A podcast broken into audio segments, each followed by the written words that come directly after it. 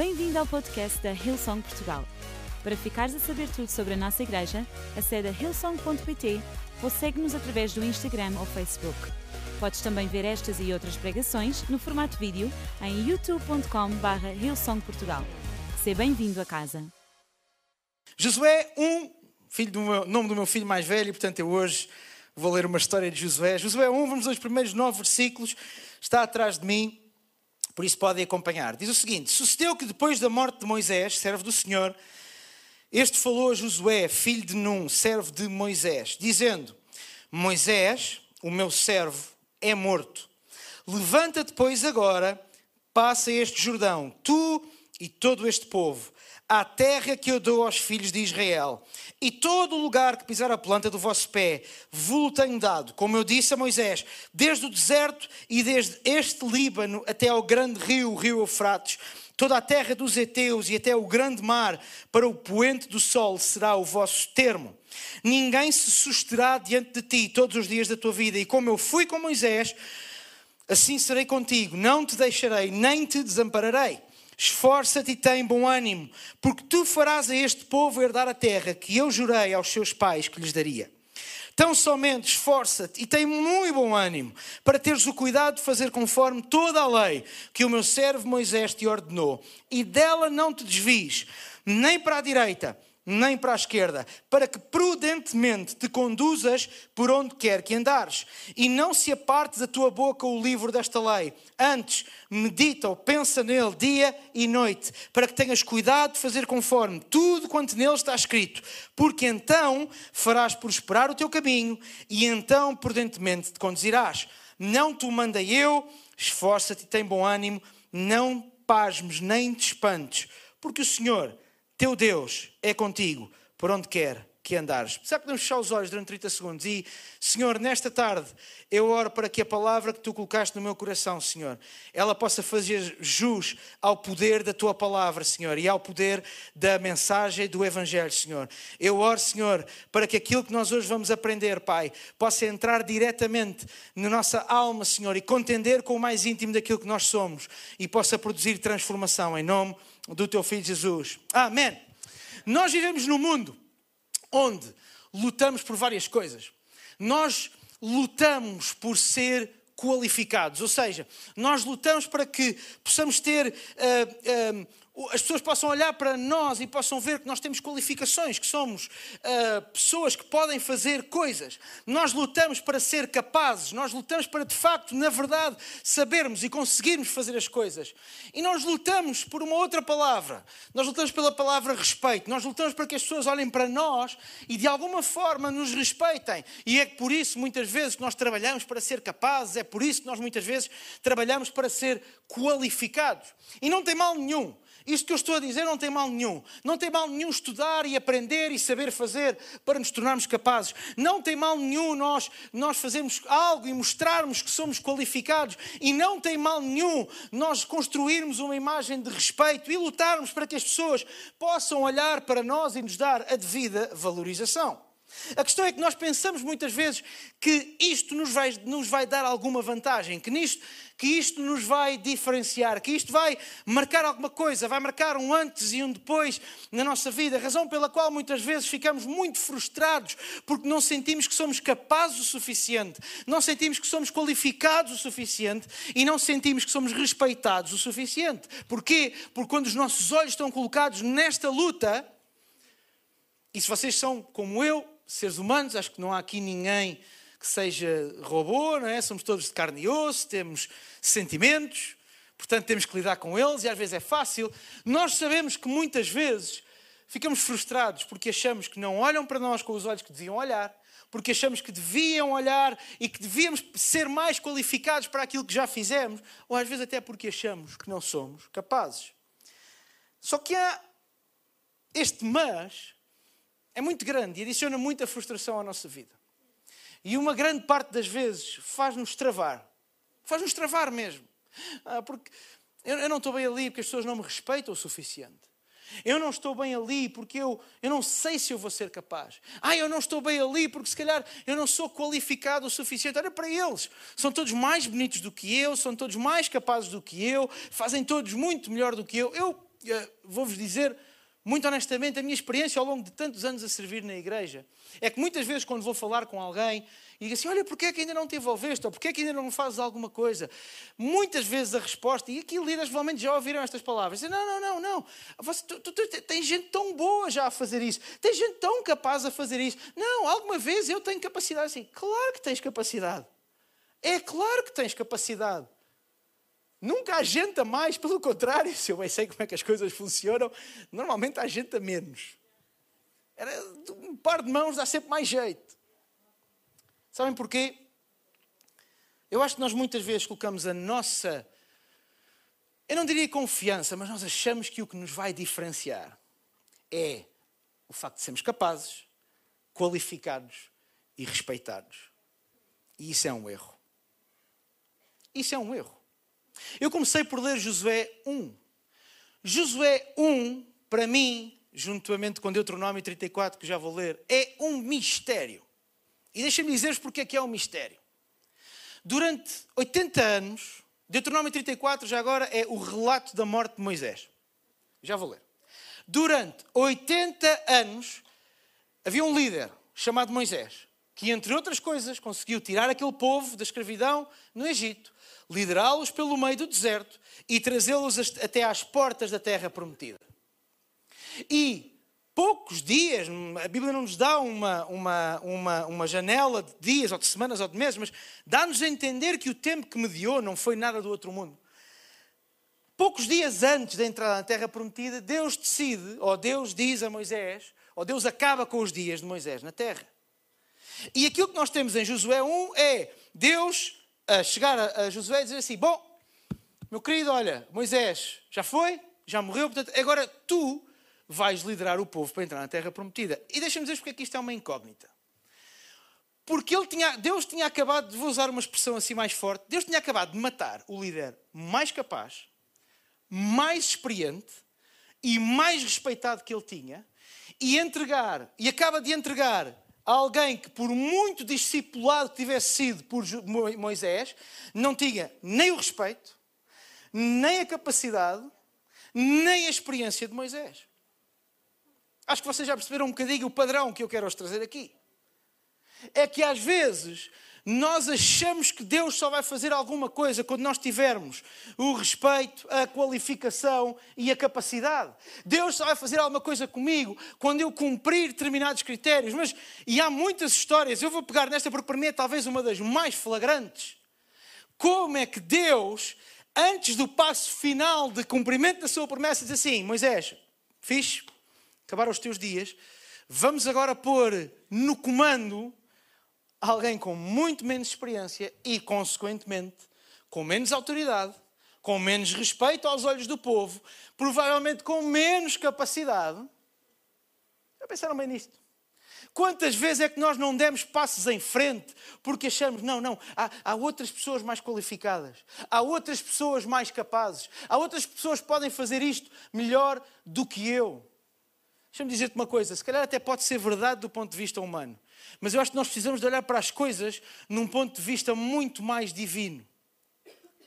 É que nós precisamos de fazer a nossa parte. Nós precisamos de nos qualificar no sentido de melhorarmos a nossa capacidade. É claro que nós precisamos construir uma reputação respeitável, mas isso é a minha parte. A parte de Deus é quando Ele decide quando Ele decide que é, que é outra pessoa, quando Ele decide que é a altura de tu avançares, é eu respeitar isso e dizer assim: ok, olha, não me considero muito, muito capaz. Eu olho para o meu lado e se calhar eu vejo aquele meu amigo é mais capaz, aquela pessoa é mais capaz do que eu. Como é que é possível estás-me a escolher a mim? Mas se tu me estás a escolher a mim, eu vou respeitar isso. Eu vou avançar. A minha palavra hoje chama-se Levanta-te agora.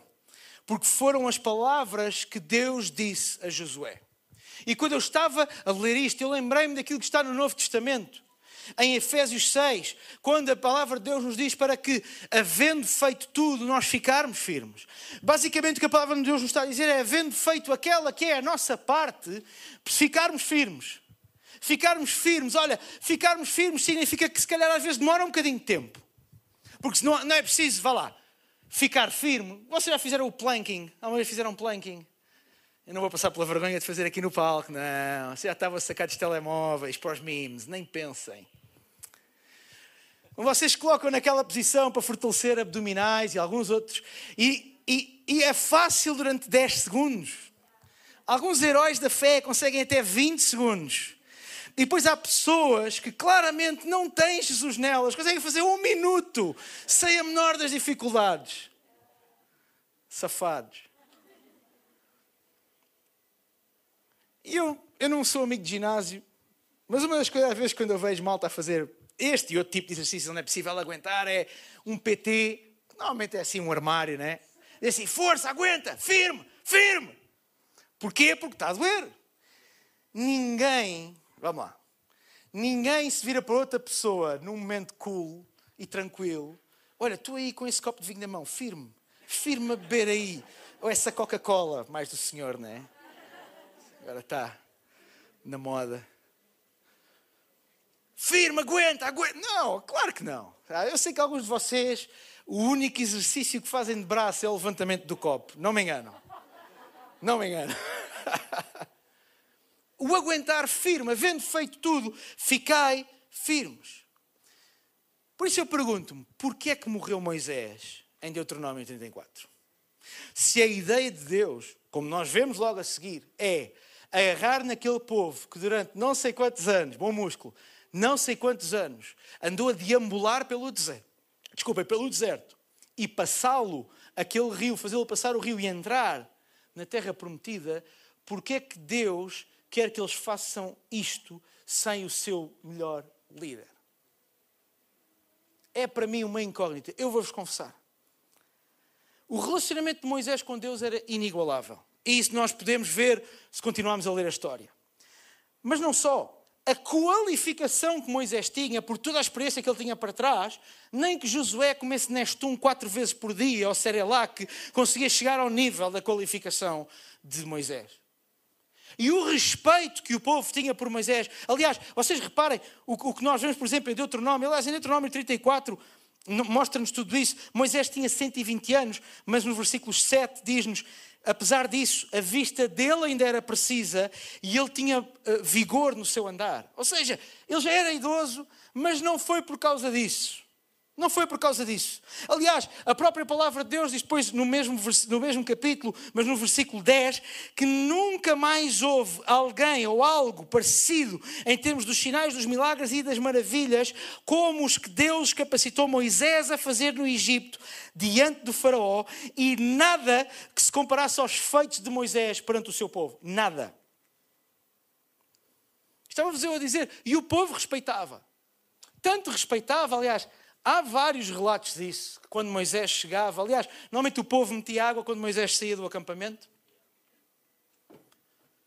Mas o povo respeitava Moisés. Aliás, quando Moisés morre, eles fizeram, diz-nos também Deuteronômio 34, logo ao início, fizeram 30 dias de pranto. Eles, durante, eles aliás, Deuteronômio 34, 8, eles durante 30 dias choraram a morte do seu líder, daquele que estava com ele. Sabem, eu acho sinceramente que Deus queria ensinar alguma coisa àquele povo e nos queria ensinar alguma coisa a nós, o seu povo, não sei quantos mil anos depois. Há uma mensagem indispensável. Que aquilo que nos trouxe até aqui não é necessariamente aquilo que nos vai levar em diante. Nós às vezes achamos, e eu sabia o que eu vos vou dizer, nós às vezes achamos que a ação de Deus na nossa vida vai limpar coisas que nos puxam para trás, falhas do nosso caráter, coisas na nossa personalidade, coisas más. Quando nós pensamos em Deus mudar alguma coisa em nós, nós pensamos necessariamente em coisas más. É, e vamos ser francos, eu não sei quanto a vocês, eu tenho uma grande lista de coisas más que eu preciso que Deus trabalhe e mude em mim. Mas vocês acham que Deus matou Moisés? Desculpem, Deus não matou Moisés, mas Deus escolheu terminar os dias de Moisés e ele não entrar na terra prometida porque Moisés era mau? O mais capacitado, o mais qualificado, o mais respeitado. Vocês acham que foi essa a razão? Não me parece muito. Há coisas que nos trouxeram até aqui e que foram boas até aqui, mas que agora nós precisamos de mudar para seguirmos em frente. E eu creio que essa é uma mensagem intemporal que está em Deuteronômio 34 e em Josué 1. Aquilo que nos trouxe até aqui, não só o que é mau, mas também algumas coisas que tu vês e olhas que são boas na tua vida, naquilo que tu és, na tua experiência, não, vai chegar um momento em que tu vais ter que as deixar para trás para poder seguir adiante. E eu creio que isto é tão importante. Sabem porquê? Porque nós precisamos cada vez mais de perceber que até a maneira como nós olhamos para aquilo que nós achamos que é bom e é mau em nós precisa de ser colocada aos olhos de Deus. Porque há coisas que tu olhas para ti e que tu achas que são fantásticas, que são incríveis e que Deus está-te a dizer e está-te a mandar sinais, se calhar há algum tempo, e dizer assim: tu precisas de abdicar disso. Deixa-me dizer-te uma coisa: uma das coisas que todos nós precisamos de abdicar, muitas vezes, é da nossa ideia acerca da nossa capacidade e da nossa qualificação. Sabes porquê? Não porque seja mau saber coisas e saber fazê-las, mas porque todos nós, seres humanos, a determinado ponto da nossa vida, temos uma inclinação que não conseguimos controlar de confiarmos totalmente nessas coisas e de colocarmos nessas coisas a nossa confiança, o nosso descanso. Eu ouvia um, um, um treinador de futebol americano, apareceu-me ontem, há um, dois dias, numa das redes sociais, nem me lembro onde. E ele dizia assim, é uma frase que me ficou a pensar. Minha primeira reação foi de não, este gajo é urso, isto, é, isto não é verdade. Mas depois eu comecei a ficar a pensar naquilo. É verdade, eu chamo, eu chamo nomes às pessoas assim por tudo. Estão a ver? Coisas que Deus precisa de mudar em mim. Eu admito. Ao que parece, sou o único nesta sala. Mas eu aguento. E ele dizia que a diferença entre o preguiçoso e o vencedor é que o preguiçoso faz o seu esforço e está sempre a perguntar: se calhar já, já chega para ganhar? Já chega para ganhar? Já chega para ganhar? Enquanto o, o, o, o vencedor trabalha tudo o que consegue e mais um bocadinho, e no fim ainda tem dúvidas se aquilo que trabalhou chega para ganhar. Ouvi, nada há, eu, volto, eu, eu, quero, eu, eu quero vincar bem isto. Não há nada de errado em tu seres melhor, mais competente, aprenderes, estudares, cresceres. Coisa boa é, seja no teu campo, na tua profissão, naquilo que tu estudas, seja na palavra de Deus, fantástico. Mas deixa-me dizer-te uma coisa no dia em que a tua dependência e a tua confiança e a tua segurança estiver depositada nisso, tu tens um problema grave para resolver. E, e, não, e, isso não torna o respeito, a qualificação e a capacidade de uma coisa má. Continua a ser boa. A questão não é se, é, não é se ela é boa ou má, a questão é o que é, onde é que tu estás a colocar a tua confiança quando Deus se vira e diz assim: Bom, Moisés, vamos lá ao topo do monte. E Deus diz: Olha, olha para ali. Tudo o que tu vês, eu vou dar, vou dar ao, ao, ao povo. E tu vais ver a terra, mas tu não vais entrar nela. Vocês já imaginaram? Imaginem-se, eu sei que é difícil.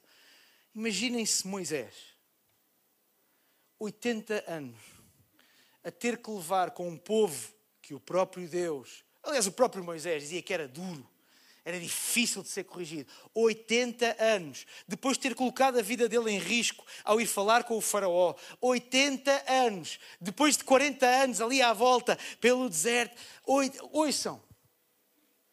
E no final, Deus dizer: agora vem aqui ao topo do monte, meu filho, vais ver a terra, mas não entras nela. Que fracasso! Que falhado. É ou não é? Você já viram o epitáfio? O epitáfio são as palavras após a morte de alguém. Eu, eu, eu, eu não sei. Não sei se vocês alguma vez leram, mas é talvez, são talvez as palavras mais elogiosas que a Bíblia utilizou sobre uma pessoa que habitou nesta terra. Porque ela diz que não se levantou mais ninguém como Moisés, que fizesse o que Moisés fazia, que falasse com Deus como Moisés falava. Eu sei que, do ponto de vista humano, aquilo que aconteceu a Moisés é um rótulo de falhado. Lutou, esforçou-se, mas não pisou a terra.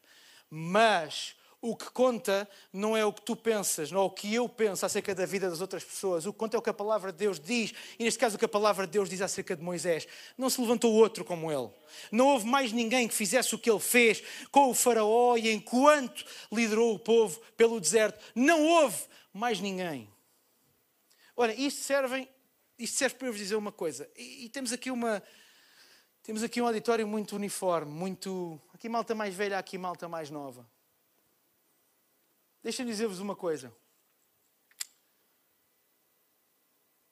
Muitas vezes nós criamos e imaginamos e, e, e, alimentamos uma suposta luta de gerações. Em que a minha geração é que isto, a minha geração é que fez, ou também o contrário, é, a minha é que vai fazer. Ah, por, uh, uh, os outros falharam, agora é que vamos nós. Oh, é pá. E vocês, provavelmente são mais novos ou até mais velhos, ouvem muitas vezes, é pá, estes que vêm a seguir estão perdidos. Olha para isto. Sabem, no Evangelho e na palavra de Deus não há luta entre Moisés e Josué. Não há luta de gerações, há testemunho. Testemunho no sentido prático da corrida. Não é um fracasso para Moisés não ter entrado na terra prometida. Da mesma maneira que o facto de ter sido Josué a liderar o povo para entrar na terra prometida não fez dele maior do que Moisés, apenas fez dele parte do plano de Deus. Por isso, mais velhos e mais novos. Vamos parar de uma vez por todas. E eu sei que às vezes na igreja, e nós, a igreja, a nossa igreja é uma igreja que incentiva muito os mais novos. E é um ambiente muito bom para isso e deve continuar a ser. Mas lá fora, na rua, quando nós vemos novos, olha, pessoal, pessoal aí mais velho, está aí mais atrás, vamos lembrar-nos que todos nós já tivemos a idade deles e eu vou meter uma moedinha. Eu sei que apostar não é do Senhor. Em como fizemos igual ou pior, como tínhamos a idade deles. Só que a nossa memória já está a falhar. Eu sei o que é. A partir dos 35 anos a nossa memória começa a falhar. Nós criamos uma luta Moisés-Josué que pura e simplesmente não existe. Sabem, Josué não foi o falhanço de Moisés. Da mesma maneira que and Free não é o falhanço de Powerhouse, nem Powerhouse é o falhanço da geração a seguir, nem os que hoje estão a fazer igreja, todos, da geração mais nova à geração mais velha, é o falhanço dos que vieram atrás. Nós só estamos aqui porque houve gente que antes de nós deu o que tinha e às vezes o que não tinha para que a igreja tivesse prosperado. Nós estamos aqui porque há, há um pouco mais de 100 anos houve gente que veio da Suécia, dos Estados Unidos e que tornou Portugal um campo missionário e que vieram para aqui pregar o Evangelho. Uma grande parte da minha família converteu-se assim nessa altura. Nós estamos aqui, eu sei que há aqui pessoal que tem uh, famílias que têm avós, bisavós, é o meu caso, de gente que pagou com pedrada, que pagou com perseguição, o facto de pregarem o Evangelho nas grandes cidades, nas pequenas aldeias. O facto de nós hoje estarmos aqui se calhar sermos mais do que eles, não é o falhanço deles, nem é o nosso sucesso, é o resultado de gerações e de esforço atrás de esforço, atrás de esforço e atrás de esforço. Deixem-me, para terminar, tenho poucos minutos, deter-me um bocadinho em nas palavras de Deus para com Josué. E vou ler estes seis versículos novamente, a partir do versículo 2. Quando Deus diz: Moisés, o meu servo, é morto. E esta é a única peça de informação que Deus providencia a Josué. Deus podia ter se virado para José e dizer assim: Olha, José, pá, eu achei que estava na hora, pá. Moisés, olha, foi bom enquanto durou, mas ele estava um bocado velho, ou eu não queria que o povo confiasse demasiado em Moisés. Não, não, não, não. Não há nenhuma explicação. Deus vira-se para Moisés e para Josué e diz: Olha, Josué, eis tudo o que tu tens que saber. Moisés morreu.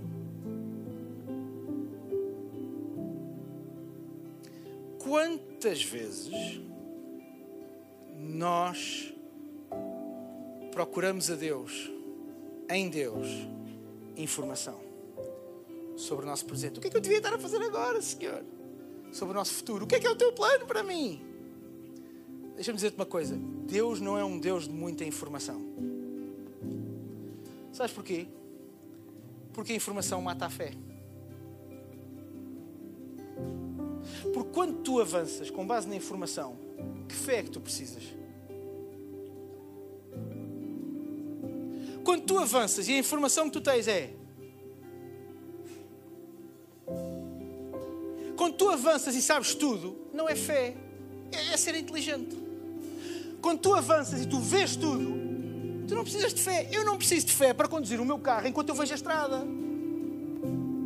Achar que Deus nos vai dar toda a informação antes de nós avançarmos é um erro, porque Ele, não te vai, ele vai dar-te a informação que tu precisas. Foi a que Ele deu a Josué. Moisés, o meu servo, está morto, é morto, morreu. Josué, é tudo o que tu precisas de saber. É tudo o que precisas de saber. E a seguir Deus vira-se para Moisés, para Josué e diz-lhe: Levanta-te, passa ao Jordão, tu e todo o povo, e entra na terra que eu dou aos filhos de Israel. Regra a seguir à informação, Deus dá um desafio: levanta-te, bora, vamos passar o rio, vamos tomar a terra. Está aqui o desafio. Vamos lá tomar a terra que eu dei a ti dei, e já dei aos teus antepassados e àqueles que iam de vir a seguir a ti. Bora. E a seguir, Deus dá a promessa quando Ele diz: todo lugar que, planta, que a planta do vosso pé pisar, eu já vos dei, como eu tinha dito a Moisés. Desde o Líbano até o Eufrates, blá blá blá blá blá blá blá. A informação necessária, o desafio e a promessa.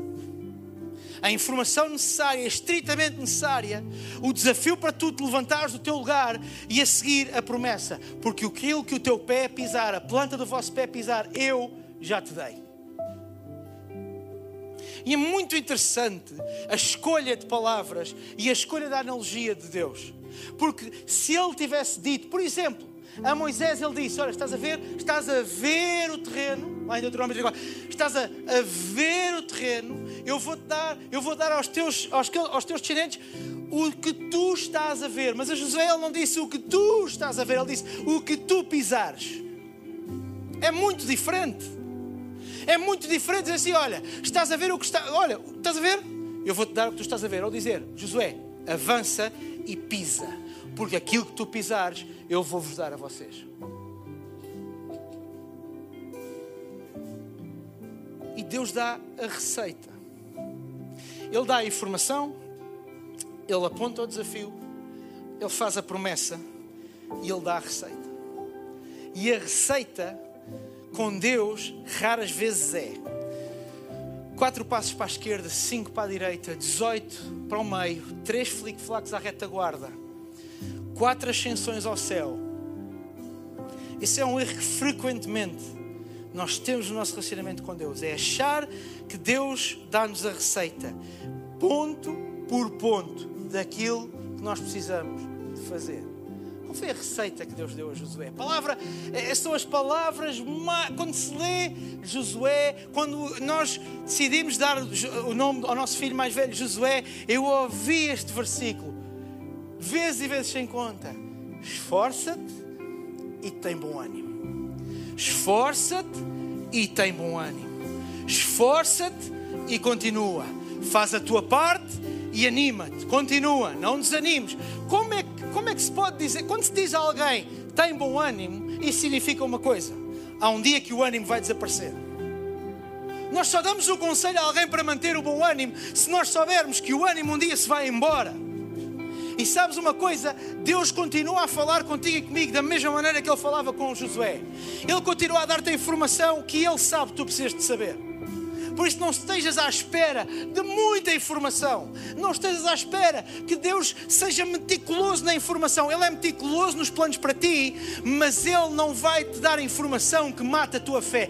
Graças a Deus. Eu digo-te uma coisa: se Deus me tivesse dito o que é que tinha, ia ser a minha vida no último ano e meio, eu não tinha, eu não tinha passado o último ano e meio. Digo-vos com muita honestidade se de antemão Deus me tivesse dado a informação toda e assim, meu filho, vai-te acontecer isto, isto, isto, isto, isto, isto, eu provavelmente não tinha sequer chegado lá. Deus sabe o que faz, Ele não dá a informação toda, porque Ele sabe que nós não estamos muitas vezes preparados para lidar com aquilo que há de vir, mas Ele sabe que a nossa caminhada, a nossa jornada, nos vai preparar para lidarmos com tudo aquilo que vai acontecer. E depois Deus dá-te o desafio. Quando Deus dá uma informação, Ele dá-te o desafio.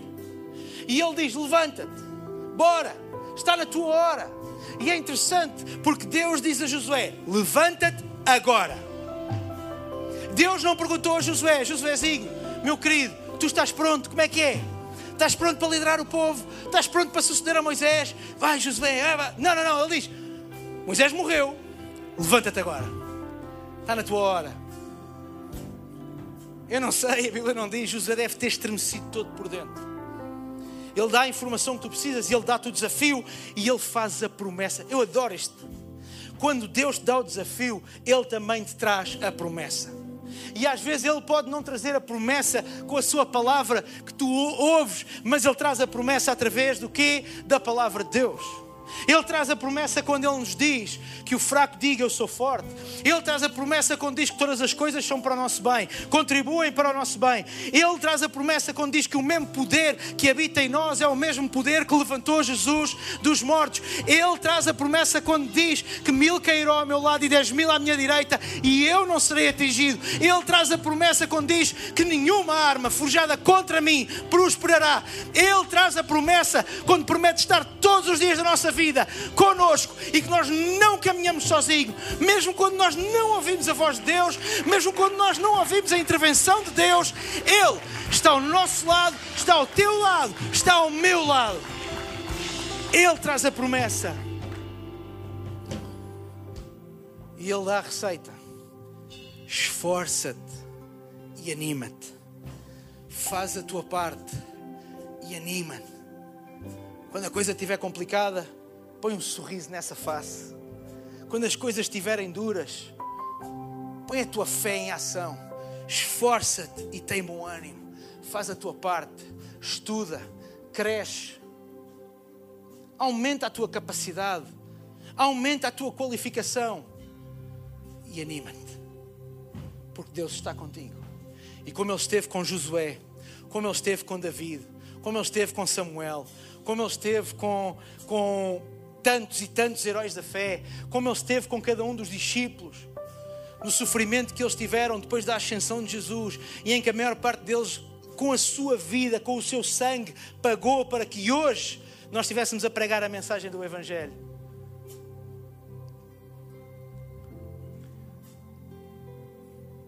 Levanta-te agora. E este levanta-te agora é literal.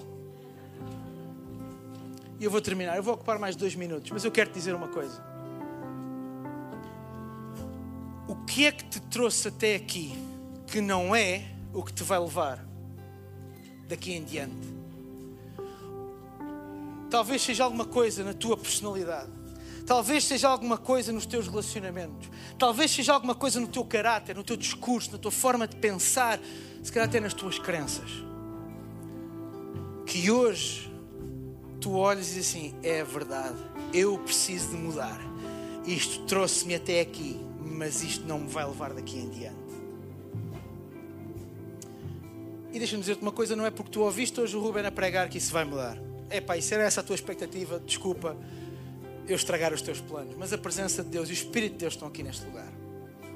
E eles fazem aquilo, o Espírito Santo de Deus faz aquilo que nenhum homem pode fazer, que é contender com o mais interior e interno e aquela, sabe aquilo que mais ninguém conhece, só nós. E eu acredito que hoje aquilo tem que mudar, vai mudar. Enfrenta isso, muda isso. Ora para que o Espírito Santo hoje mova o teu coração e te dê a coragem e te dê o discernimento, se calhar também, para mudares isso. Enquanto todos os olhos estão fechados, eu pedia que não houvesse movimento no próximo minuto. Se tu estás aqui neste lugar e talvez a primeira coisa que tu precisas de mudar é tu olhares para o teu Criador de uma forma diferente se calhar até crês em Deus e crês que a tua vida não é um acaso e hoje tiraste o dia, vieste à igreja, alguém te convidou e de repente ao ouvires esta palavra, alguma coisa no teu coração ou na tua mente que despertou. E hoje tu queres dar uma oportunidade para te aproximares do teu Criador, daquele que te criou, daquele que te colocou neste mundo. Então deixa-me dizer que estás no lugar certo. Enquanto todos os olhos estão fechados, se tu queres tomar esta decisão hoje, eu apenas vou pedir que tu possas daqui a pouco, eu vou contar até três e possas levantar o teu braço para que eu possa ver, no lugar onde tu estás, orar contigo e por ti, para que hoje comece um dia novo, uma nova caminhada na tua vida. Ou talvez tu já tenhas estado num relacionamento com Deus, mas por alguma razão tu te afastaste e hoje tu reconheces que queres voltar para os braços do Pai. Então eu vou-te convidar a tomar esta decisão. Um, Deus ama-te. Dois, Ele está aqui neste lugar para te abraçar. Ele conhece-te melhor que ninguém. Três, levanta o teu braço agora mesmo se queres tomar esta decisão. Bem alto para eu poder ver. Obrigado, estou a ver. Obrigado. Eu vou dar mais alguns segundos se queres tomar esta decisão. Seja a primeira vez ou, se, ou queiras reconciliar-te, levanta bem alto o teu braço. Eu quero orar por ti e contigo. Igreja, será que nós podemos juntar a nossa voz e oração e orarmos em conjunto por todas as pessoas que tomaram esta decisão nesta manhã, nesta tarde, aliás? Senhor Jesus, obrigado porque estás aqui. Obrigado porque agora mesmo eu sei que entraste no meu coração. Muda a minha vida e que a partir de agora eu seja uma nova criatura. Perdoa os meus erros e dá-me um novo futuro. Em nome de Jesus. Amém. Amém. Vamos aplaudir pessoas tomaram esta decisão. E muito brevemente, se tu estás aí em casa e tomaste esta decisão, eu quero te dar os parabéns, decisão magnífica, fantástica. Se estás a ver isto em direto, basta colocares o emoji da tua mão no chat e alguém da nossa equipa que está a fazer o acompanhamento online vai entrar em contato contigo. E se estás a ver em diferido durante a semana, no outro dia, e tomaste esta decisão, basta ires a hillsong.pt barra Jesus, colocares os teus dados e logo que possível, alguém da nossa equipa vai entrar contigo. Amém, igreja, que Deus vos abençoe. Esperamos que a mensagem de hoje te tenha inspirado e encorajado. Se tomaste a decisão de seguir Jesus pela primeira vez, acede a hillsong.pt Jesus para dar o teu próximo passo. Te lembramos que podes seguir-nos no Facebook e Instagram para saber tudo o que se passa na vida da nossa igreja. O melhor ainda está por vir.